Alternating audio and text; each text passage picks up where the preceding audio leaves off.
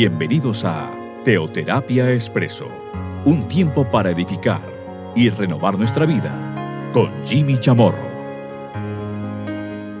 Muy buenos días, bienvenidos a Teoterapia Expreso, nuestra cápsula, nuestro espacio de cada fin de semana. Recordar que este programa es eh, transmitido por diferentes medios por Spotify, nuestros podcasts de Spotify con el nombre de Jimmy Chamorro. Ahí lo puede encontrar este y todos los programas anteriores que se han realizado de este programa, Teoterapia Expreso. Igualmente por la plataforma de SoundCloud y también lo tenemos por eh, WhatsApp. Lo envío, lo enviamos a unos grupos de personas quienes estos a su vez lo van reenviando y así sucesivamente. Vamos a dar inicio a una nueva serie. La serie se denomina, la vamos a llamar para bien.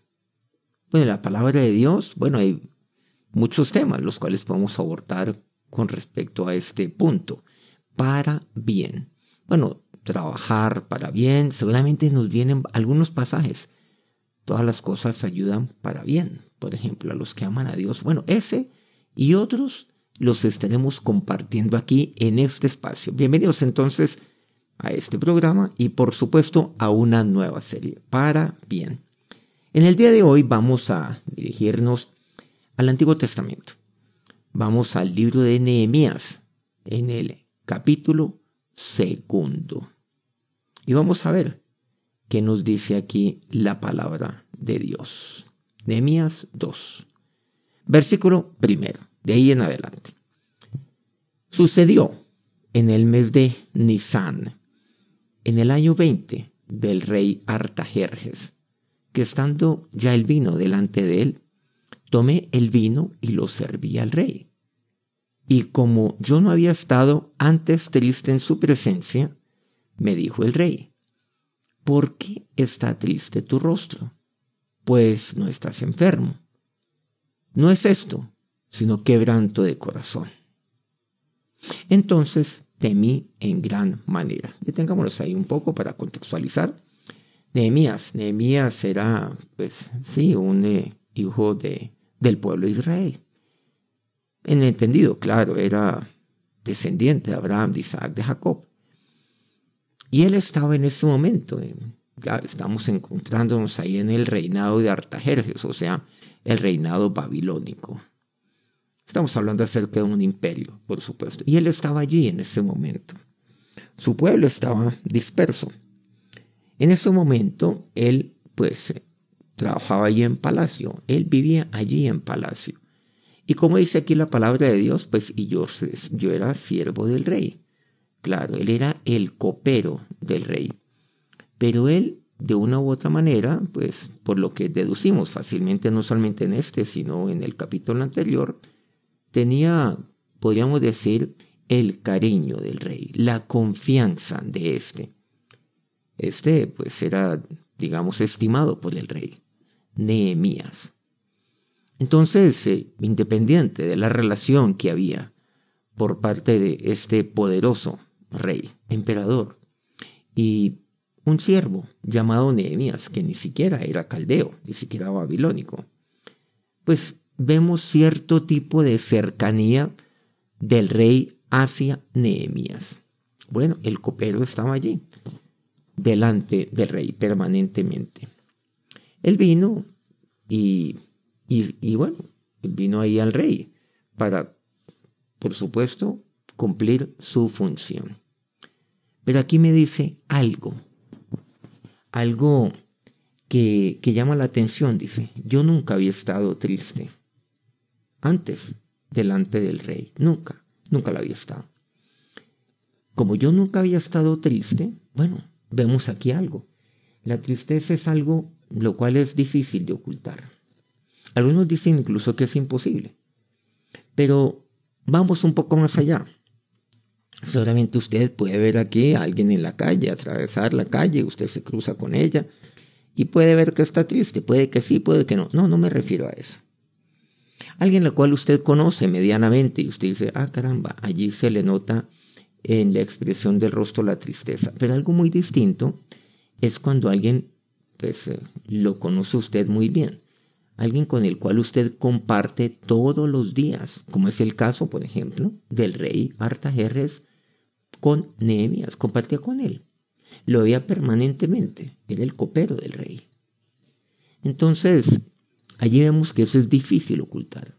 Con, con un ser cercano, un ser amado, es difícil ocultar la tristeza. Con alguien con el cual usted se relacione, así no sea un familiar, sino alguien cercano, pues es difícil ocultarlo. Ahí sí podríamos decir como imposible. Y dice que él estaba triste, triste en su presencia. Entonces el rey le dice, bueno, ¿a qué se ve tu tristeza? Ese es el contexto que vemos aquí. Pues no estás enfermo. Miren que lo conocía muy bien. O sea que no era abatimiento a causa de un problema de salud. No, dice, sino quebrantamiento de corazón. Bueno, ¿qué sabe las palabras de Artajerjes? Pues hay que resaltarlas, hay que mencionarlas aquí. Hay que reconocerlo. Es quebranto de corazón. Miren que ahí lo vemos cuando el corazón está quebrantado por, en este caso, en el caso eh, de Nehemías, porque él escuchó la peor noticia con respecto a su pueblo. Claro, con respecto a los muros que también habían caído de su amada ciudad. Entonces él oye las peores noticias. Su pueblo está disperso por todo lado. Está abandonado. Su pueblo, el uno por aquí, el otro por allá. Están en gran mal y afrenta. O sea, están pasando demasiadas necesidades. Entonces, pues él se entristeció en gran manera. Pero dice, bueno, y él temió en gran manera. ¿Pero por qué temió? Claro, por el rey. Porque él no podía estar así triste delante del rey. Claro, la prioridad era el rey. Versículo tercero. Y dije al rey, para siempre vive el rey. ¿Cómo no estará triste mi rostro? Miren que ese término lo menciona una y otra vez. Cuando la ciudad casa de los sepulcros de mis padres está desierta y sus puertas consumidas por el fuego, bueno, el rey le da de una u otra manera que, pues le da casi que la oportunidad a que Nehemías se exprese. Y Nehemías se expresa de la manera respetuosa, por supuesto, dice, para siempre vive el rey. Pero ahí le dice, ¿cómo no estará triste mi rostro? ¿Cómo? O sea, ¿cómo no estará quebrantado mi corazón? Cuando la casa, mi casa, la de mis padres, está ya totalmente desierta. Sus puertas han sido consumidas. Me dijo el rey, bueno, ¿qué cosa pides? Entonces, bueno, ¿yo qué puedo hacer? Le dice el rey. ¿Qué cosa pides?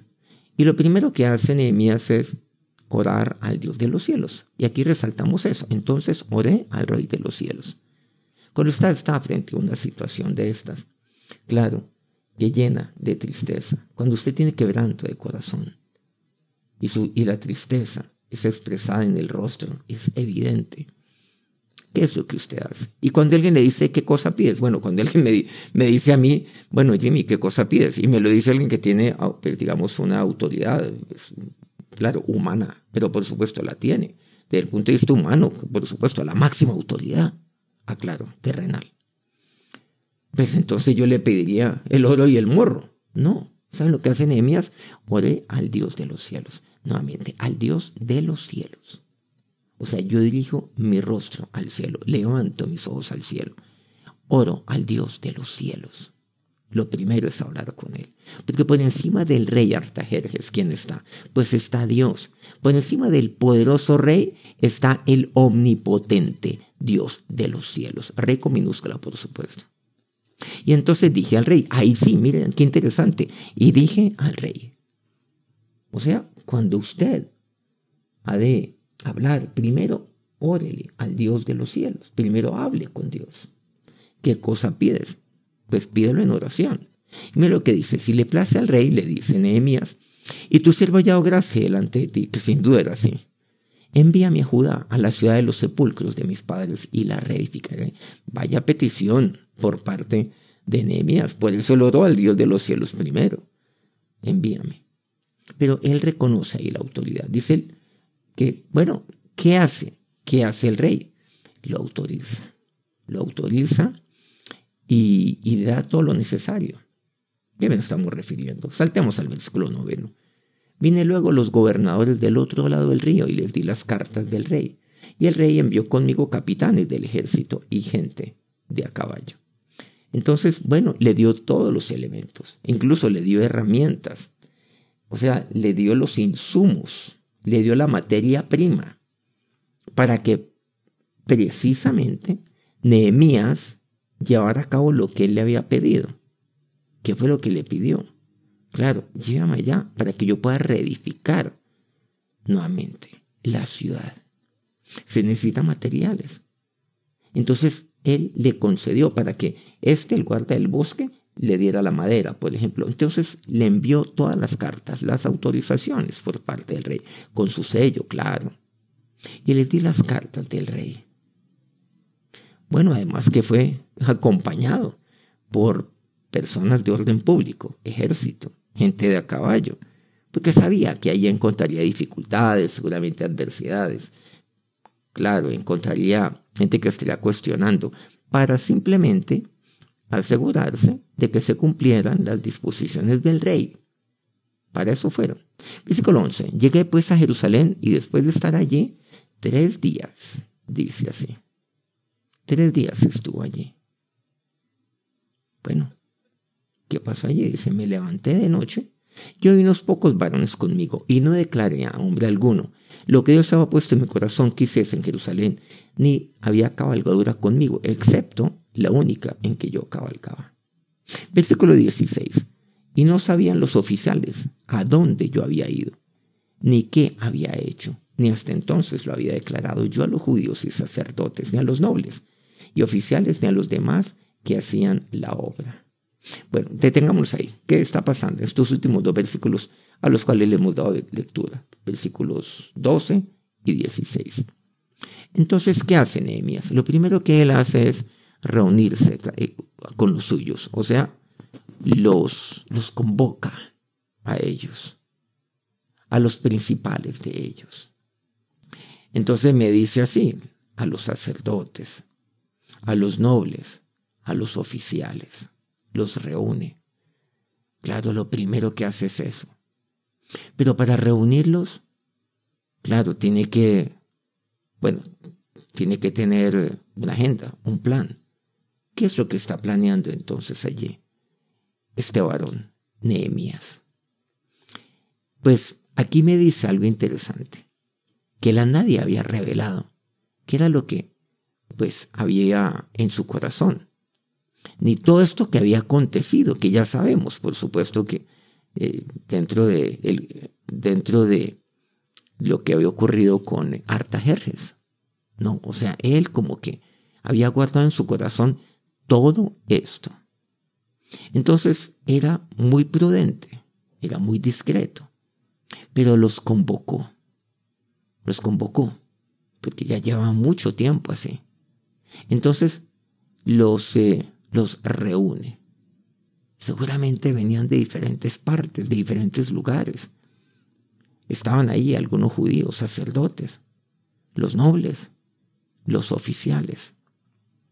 Y ellos no sabían, dice, a dónde yo había ido, ni qué había hecho. a, a ninguno le declaré. Lo dice el versículo 12, el 16 ese término. Y no declaré alguno lo que Dios había puesto en mi corazón que hiciese en Jerusalén. O sea, yo no les declaré que el plan era reedificar, ah, nuevamente, reedificar los muros, reedificar nuevamente la ciudad. O sea, todo eso, que es el sepulcro de sus padres, no les contó nada. Y que tenía el visto bueno del rey, la, autorización, claro, lo tenía todo. Simplemente llegó allí. Luego entonces dice el versículo 17, les dije pues, vosotros veis el mal en que estamos, que Jerusalén está desierta y sus puertas consumidas por el fuego. Detengámonos aquí en, este, en la mitad del versículo 17. No les declaré nada, pero entonces, luego ¿qué hace? Les muestra la ciudad. Les muestra. Dice que él ya llegó a Jerusalén, recordemos. Y estuvo allí.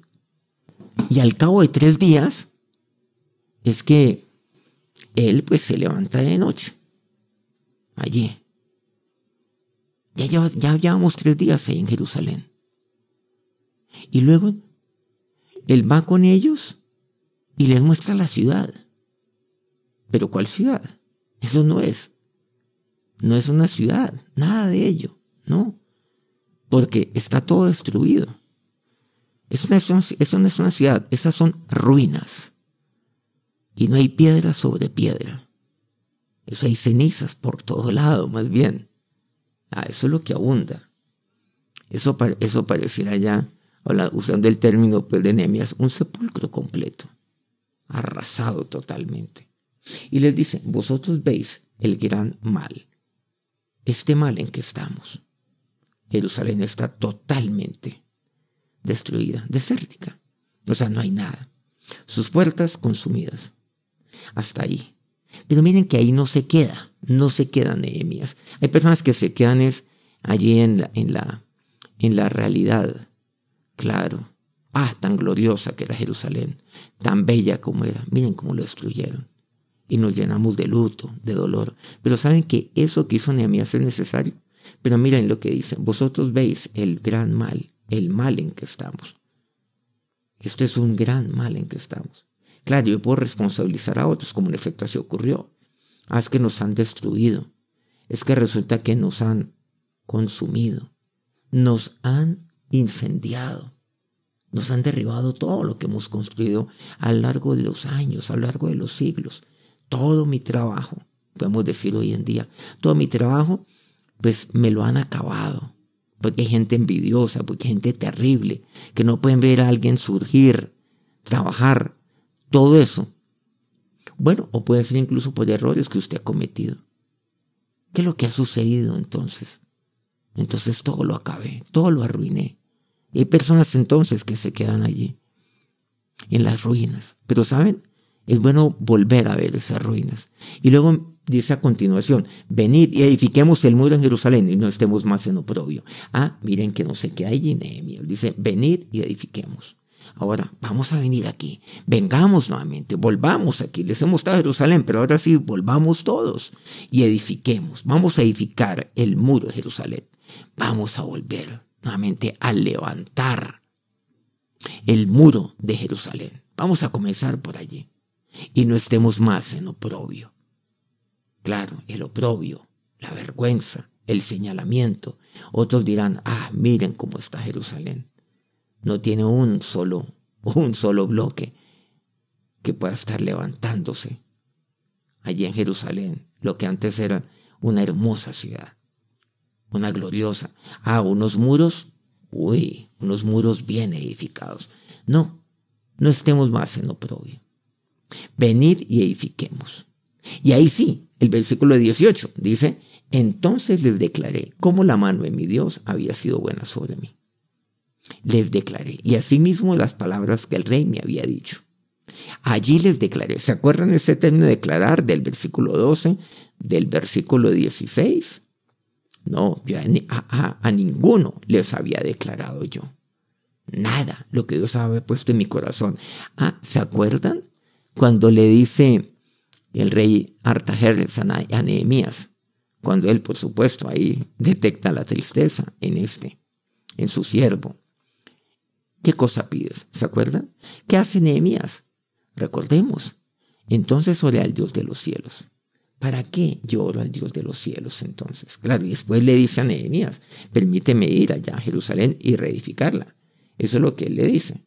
¿Qué cosa pides? Pero él ya había orado. O sea, volviendo aquí a este punto, lo que Dios había puesto ya en mi corazón. Dice el versículo 12. Yo no les declaré a hombre alguno lo que Dios había puesto en mi corazón. Dios me puso en su corazón, en mi corazón, esto. O sea, esto no es algo lo cual simplemente se le ocurrió a última hora a él. Seguramente es algo lo cual él pudo haber pensado antes. Pero cuando ya le dice eso a Artajerjes, ora y Dios se lo confirma. Ve, ve a Jerusalén. Es que miren, en el corazón de Dios está eso. Y mi corazón también. ¿El qué? El reedificar, el restaurar. Ustedes y yo hemos de restaurar. Muchas personas dicen, no, es que ya mi familia está totalmente destruida. ¿Qué es lo que usted tiene que hacer? Restaure su familia, restaure. Levante los ojos al cielo. Dígale, Señor, órele a Dios, como Nehemías lo hizo. Y entonces, sí, guárdese en su corazón y luego vaya, como dice así, venir, edifiquemos. Vamos a edificar, voy a edificar mi familia, voy, a edificar mi hogar, voy a levantarme nuevamente, voy a restaurar, lo voy a hacer. Y eso es lo que dice aquí la palabra de Dios, porque eso es lo que Dios pone en su corazón, sin duda alguna, porque esa es su voluntad, porque eso está en su palabra. Usted tiene alguna, claro, algún fracaso en su vida, pues entonces vuelva nuevamente a levantar eso. Levante sus ojos primero al cielo. Pídale a Dios. Y tome la decisión de nuevamente edificar, de reedificar. Es que yo no puedo salir de este golpe tan fuerte que yo he recibido. Pues Dios le dice, no. Dios le pone su corazón eso en este momento. Entonces hágalo, hágalo. Restaure, restaure su, su propia vida. Que Dios restaure eso en su vida. Y que Dios lo ponga a restaurar las vidas de otros. Que Dios restaure entonces su valía. A los varones su masculinidad. Que Dios restaure entonces aquella mujer que ha sido seguramente atropellada, maltratada, minimizada. Que Dios restaure su vida. Y que usted es instrumento para restaurar las vidas de otros, de tantas mujeres, de tantos jóvenes. Que usted es instrumento para ello. Miren lo que dice. Ahí sí les declaré la mano, como la mano de Dios había sido buena sobre mí. La mano de Dios, les declaré, ahí sí les dije. Miren, miren cómo Dios ha sido bueno, la mano de Dios sobre mí. Claro, no, no les muestra ahí simplemente la realidad y no estemos más en oprobio. Claro, se entristecieron con toda seguridad, deducimos naturalmente. Volver ahora a mirar eso. Mirar ahí eso, esa escena tan espantosa. Pero les dice, y asimismo las palabras que el rey me había dicho, ahí les contó el testimonio. Bueno, de una manera muy oportuna, en el momento en el cual era el adecuado. Les declaré, les declaré lo que, todo lo que sucedió, que el rey me vio que yo estaba triste, entonces me dijo, ¿qué cosa pides? Yo le dije esto y él me lo concedió, me dio todas las cartas, me dio toda la autorización y aquí estoy. Y entonces cuando ellos oyeron esto, ¿quiénes? Los oficiales, los sacerdotes, los nobles, como quien dice los líderes que han sido convocados para qué, para ver a Jerusalén, pero no solamente para ver, el ver no era el objetivo, solamente pensaríamos que así lo hubiera sido, pero ahora entendemos que no era para eso, ¿para qué? Dice, entonces dijeron, y dijeron, levantémonos y edifiquemos, así esforzaron sus manos para bien. Recordemos, esta serie se titula Para bien. ¿Qué quiere decir? Miren, llevar, los llevaron a ellos a que se levanten y a que edifiquen. Dios lo tiene usted para ser agente de cambio, sin duda alguna. Para ser, para, para ese líder espiritual, usted como varón en su familia. Para levantar, para llevar a otros. Pero igualmente a que lleve a otros a que se levanten. Levantémonos.